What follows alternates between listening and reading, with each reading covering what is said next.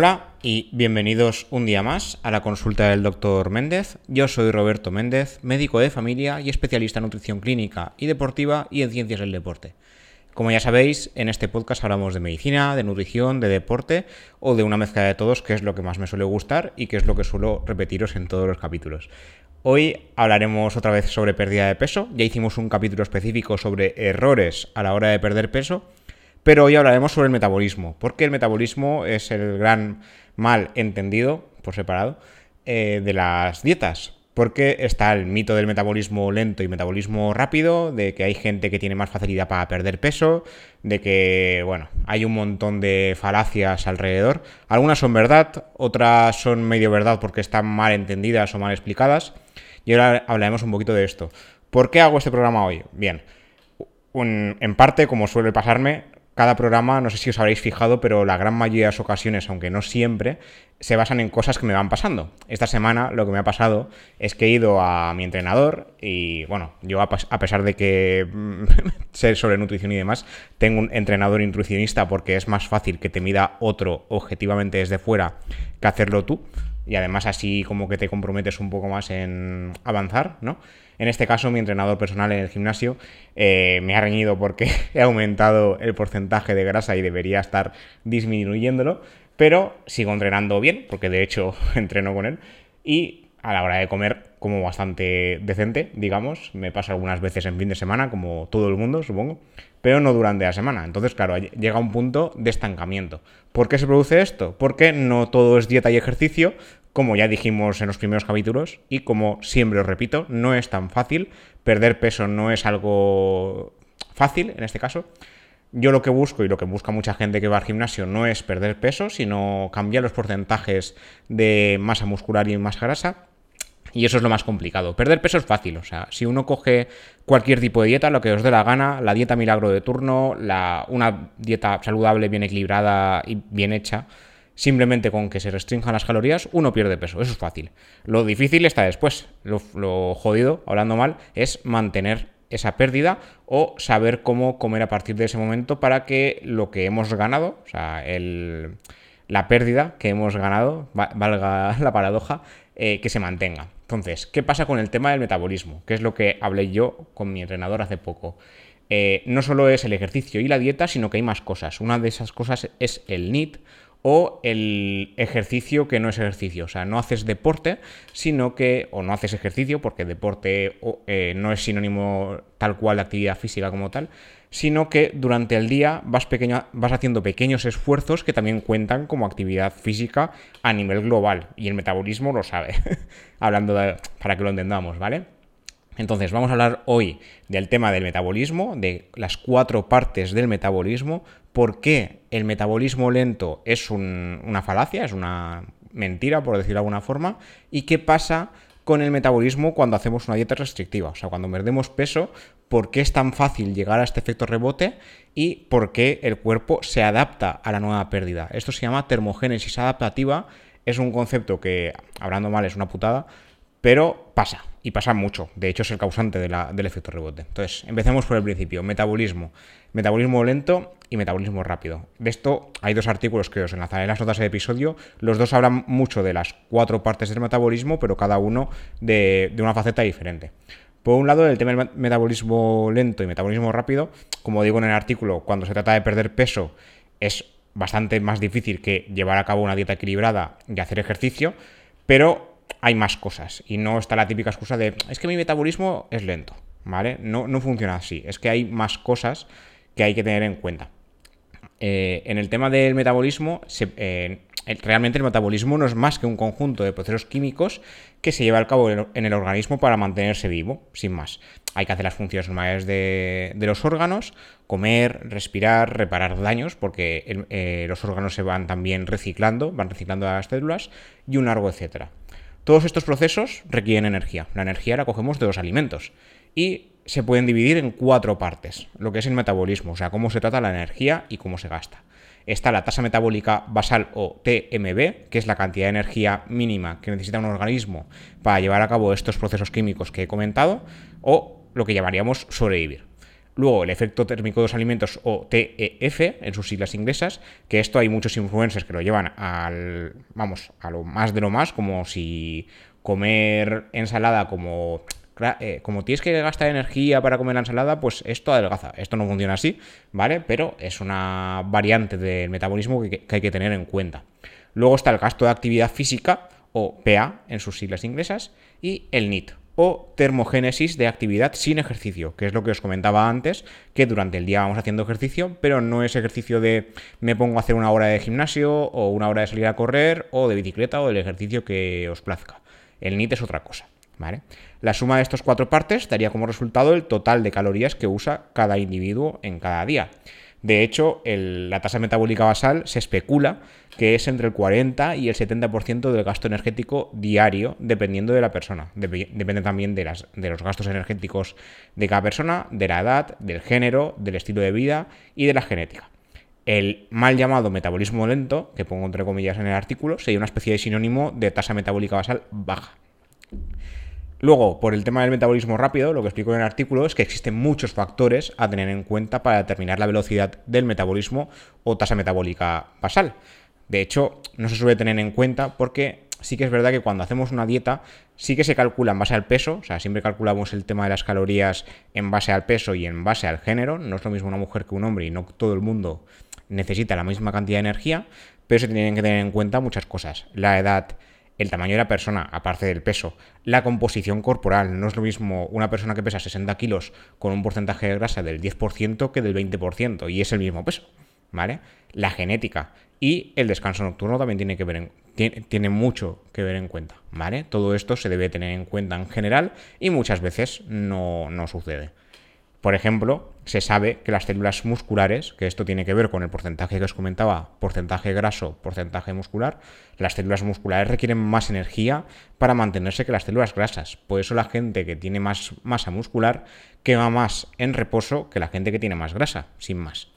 Por tanto, una persona con mayor porcentaje de masa muscular, como digo en el artículo, requiere más energía que al revés. Y el problema es que el porcentaje graso ocupa más espacio. De hecho, se si no recuerdo mal, es entre dos y tres veces la masa muscular. O sea, por cada kilo de músculo, si no recuerdo mal, ¿eh? lo digo de memoria, por cada kilo de músculo eh, sería el volumen de 3 kilos de grasa. Al, revés, creo que te he dicho, ¿no? Sí, o sea, la, la grasa ocuparía, ocuparía más.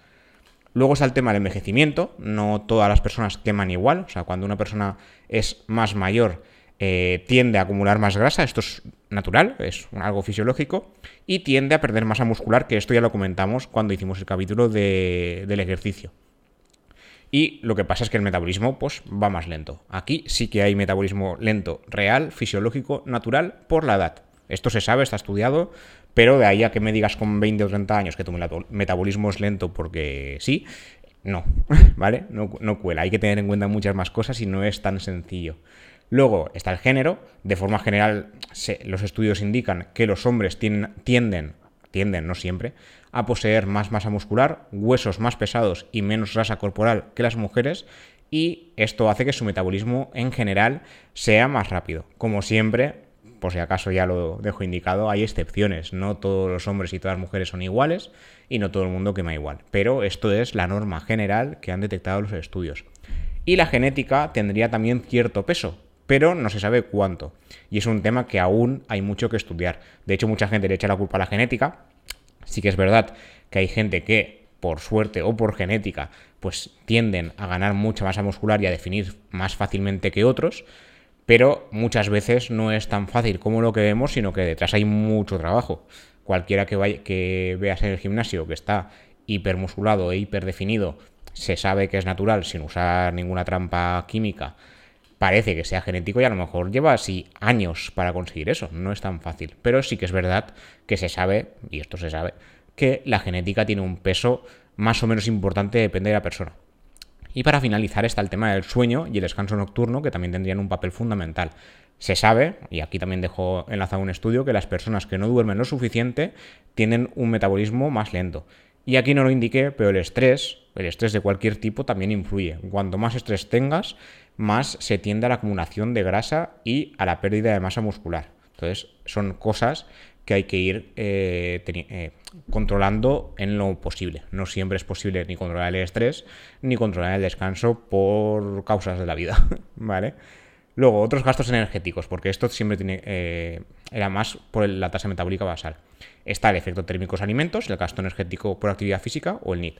Respecto al, efecto térmico de los alimentos, sería la cantidad de calorías que usa el cuerpo para poder digerir un alimento. Por ejemplo, las proteínas necesitan hasta un 20% de su densidad calórica para ser digeridos, pero las grasas apenas un 5%. En total, se especula que el gasto energético de la digestión de alimentos sería entre un 10 y un 15% de las calorías diarias. ¿Se puede modificar esto? Se supone, se supone, esto hay estudios que dicen que sí y otros que dicen que no es para tanto, se supone que cuanto más alimentación basada en plantas, en verduras y frutas y en alimentos ricos en fibra o almidón resistente también, como esto eh, requiere más procesado y también eh, eh, la suficiente cantidad de proteínas. Como todos estos alimentos se sabe que requieren un mayor procesado y una mayor digestión, se supone que aumentaría la tasa de la tasa necesaria para el efecto térmico de los alimentos. Se supone, pero esto es hilar muy fino y no hay estudios que lo hayan clarificado ciertamente. Todos los influencers de, alimentación dicen que sí, porque siempre te ponen la típica receta basada en verduras y demás, que esto requiere más energía el masticado y todo esto, pero no es tan así. O sea, no, no saquemos cosas de donde no las hay porque no es así. Luego está la actividad física, esto lo conocemos todos, para los más deportistas puede significar un porcentaje grande, pero para la población general la actividad física es entre el 5 y el 10% del gasto calórico total. Sí que es verdad, aquí como siempre hay excepciones, por ejemplo, un corredor de maratón, a pesar de que coma como, esto es una exageración, ¿no? Pero a pesar de que coma como un elefante, va a estar delgado. ¿Por qué? Porque gasta muchísima energía en la actividad física. Entonces, claro, no comparemos la población general en general, valga la redundancia, no gasta tanta energía. Pero una persona que entrene 5 o 6 veces a la semana y además de forma bastante intensa, del deporte que sea, me da igual que sea aeróbico, que sería correr o, piscina o ciclismo, lo que sea, o anaeróbico, que sería levantamiento de pesas o, o uso de músculo en general, ¿no? Para que nos entendamos si entrenan muchísimas veces a la semana, muchas horas, evidentemente gastarán mucha energía y a pesar de que coman más que otra persona o el doble que otra persona, siempre se mantendrán en un porcentaje de grasa bajo porque gastan mucho, ¿vale? Estos son excepciones, pero la cantidad real de la población general, 5 o 10% del gasto calórico. Y luego está el tema del NIT, que es lo que me dijo mi entrenador que tenía que mejorar, porque como ya se supone que ya he llegado al... Evidentemente no he llegado al tope, podría hacer más días de ejercicio, pero el tiempo es el que es. Pero el NIT es una cosa que sí que podemos mejorar, no hace falta apuntarse al gimnasio, no hace falta volverse runner de repente y puede ayudar muchísimo, muchísimo. ¿eh? El NIT son las actividades de bajo gasto como, esto parece una tontería, ¿eh? pero si vamos sumando pequeñas actividades de tipo todo el día, se va notando. El NIT implicaría actividades de bajo gasto como pegarse una ducha, fregar los platos, preparar la comida, probarse ropa, regar las plantas y un largo etcétera. Tareas tipo jardinería o pegar un paseo corto, cosas así, son actividades que no implicarían ejercicio como tal, no es una intensidad tan alta, pero que sumadas poco a poco sí que significan un gran porcentaje. De hecho, se calcula que es entre un 10 y un 20% del gasto calórico total al día. Por eso, muchas veces en las redes sociales, ya sea, yo siempre estoy a los influencers, pero los profesionales sanitarios siempre decimos el tema de eh, intenta no tomar el coche y usar y ir a pie o usar escaleras, no usar el ascensor y cosas así, que parecen tonterías, pero que si las vamos sumando poquito a poquito durante todo el día, toda la semana, todo el mes, el NIT se dispara. Entonces, esto es importante. De hecho, hay casos estudiados que gastan hasta 2.000 calorías al día solo en NIT. Sin embargo, no es lo habitual, ojalá. Entonces, ¿qué pasa con el metabolismo lento? Realmente el metabolismo lento sería una excusa porque no tenemos en cuenta todo lo demás dentro del metabolismo. De hecho, las investigaciones sugieren que las personas con sobrepeso u obesidad tendrían incluso un metabolismo más rápido que la gente más delgada porque poseen un mayor volumen corporal y necesitan más energía para realizar las funciones corporales como tal a pesar de que a nivel de composición corporal eh, existe perdón, un mayor porcentaje de grasa y como hemos comentado, a mayor porcentaje de grasa y menos músculo, se supone que el metabolismo más lento. Pero claro, si tienes un volumen corporal general más grande, un peso más grande, las funciones corporales cuestan más. Entonces, claro, aquí el metabolismo realmente, en comparación a una persona delgada, aunque musculada, sería más elevado. ¿Vale? El verdadero problema, y esto comprobadísimo en consulta que me ha pasado, a pesar de que no hago consultas de nutrición, sino de medicina, como ya sabéis, es que las personas comen más de lo que creen.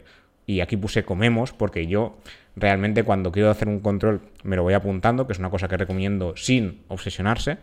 Pero más que nada, coger una semana y apuntar qué es lo que coméis. Y os daréis cuenta de que coméis más, pero seguramente bastante más de lo que creéis. Y luego está, por otro lado, una cosa que quería comentar, que era el, efecto de la, termogénesis adaptativa. Que esto en el artículo eh, lo que quería comentar es cómo cambia el metabolismo tras una dieta estricta que en este caso eh, puede ser beneficioso o perjudicial para la salud.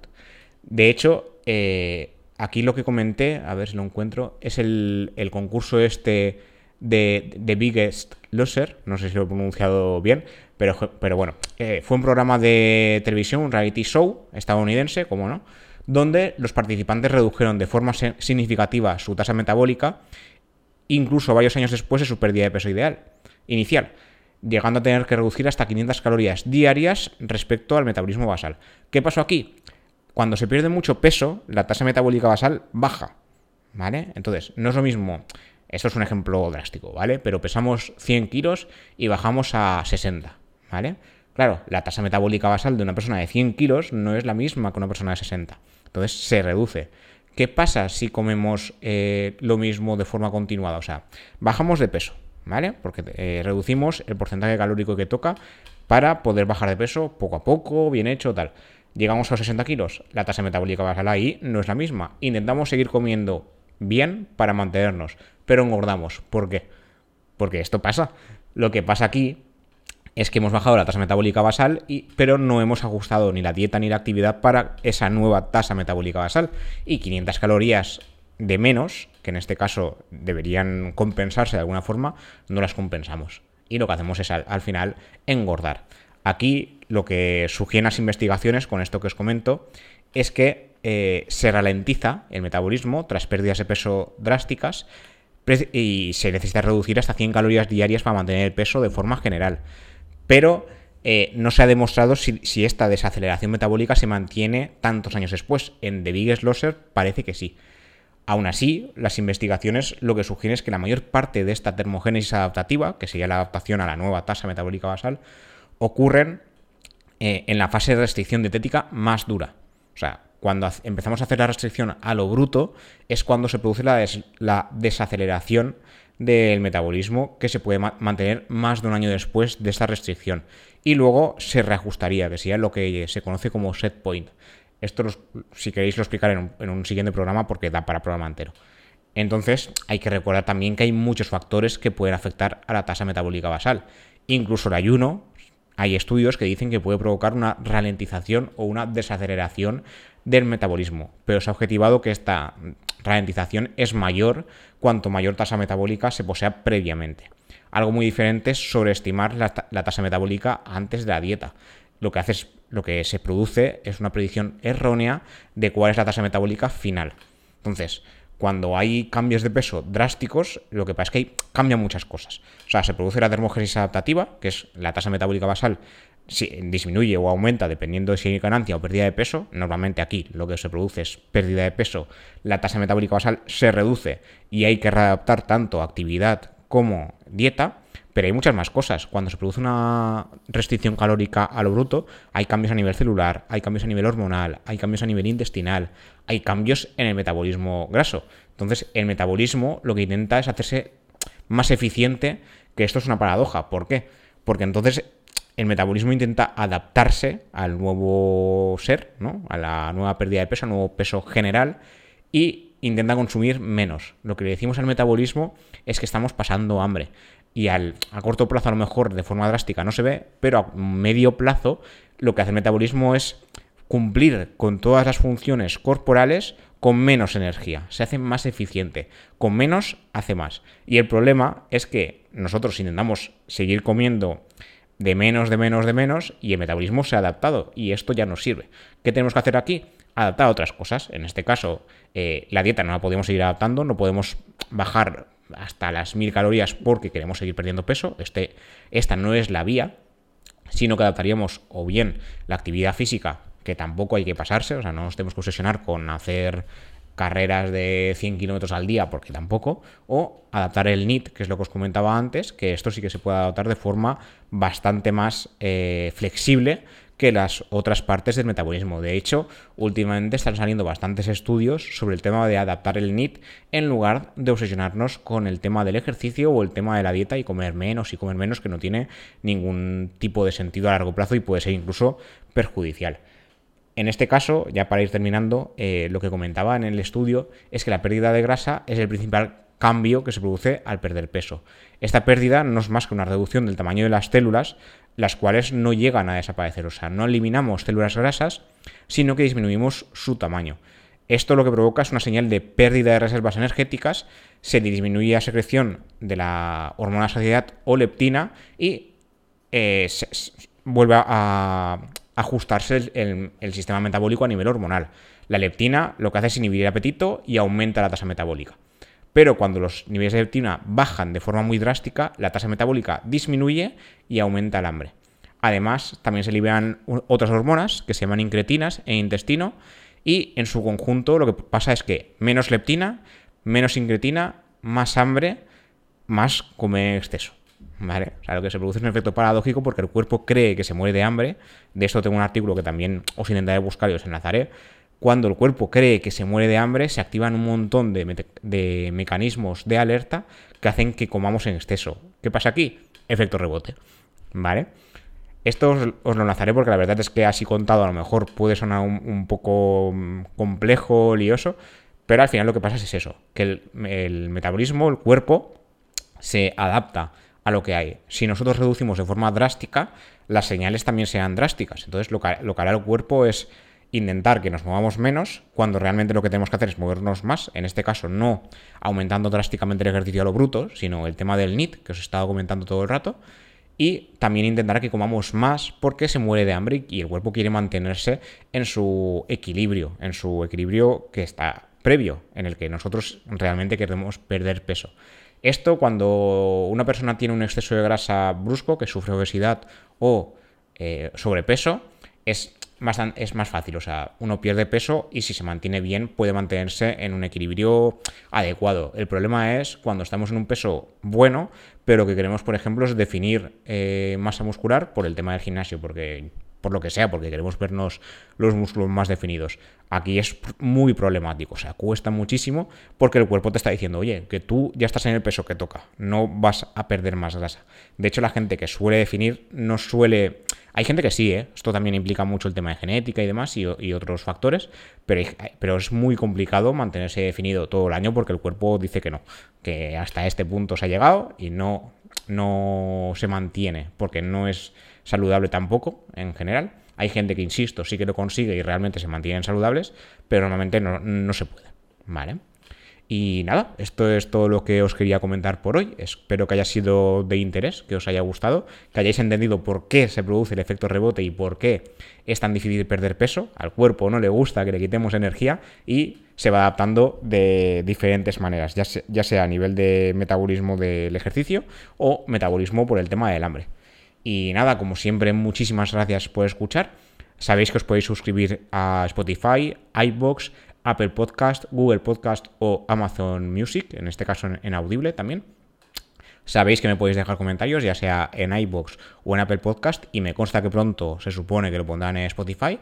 Las típicas 5 estrellas de Apple Podcast, como, como ya sabéis, me ayudarán a llegar más oyentes y cualquier tema que queráis preguntar o tratar o si os apetece hablar de cualquier cosilla de la que no haya hablado todavía, me lo dejáis en comentarios y me servirá para ideas de próximos episodios. Y nada, gracias de nuevo y hasta la próxima.